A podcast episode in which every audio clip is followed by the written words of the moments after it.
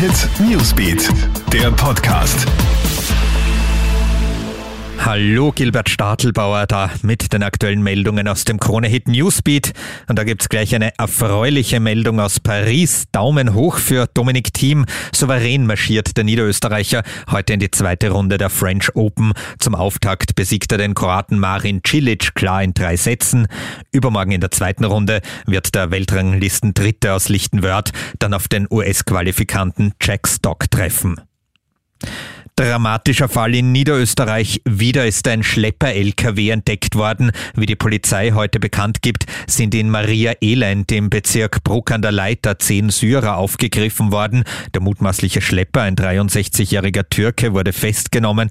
Er soll in dem LKW insgesamt 45 Personen transportiert haben. Die Geflüchteten beschreiben die mehrstündige Fahrt als lebensbedrohlich.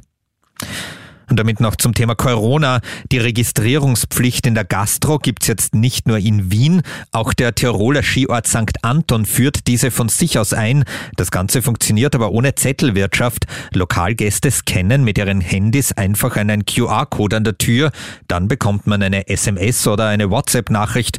Schon hat man erfolgreich eingecheckt. Und jetzt fällt auch Österreichs letzte Bastion gegen Corona. Im Kärntner Bezirk Hermagor wurde fast ein halbes Jahr lang keine einzige Corona-Infektion verzeichnet. Das ist jetzt anders.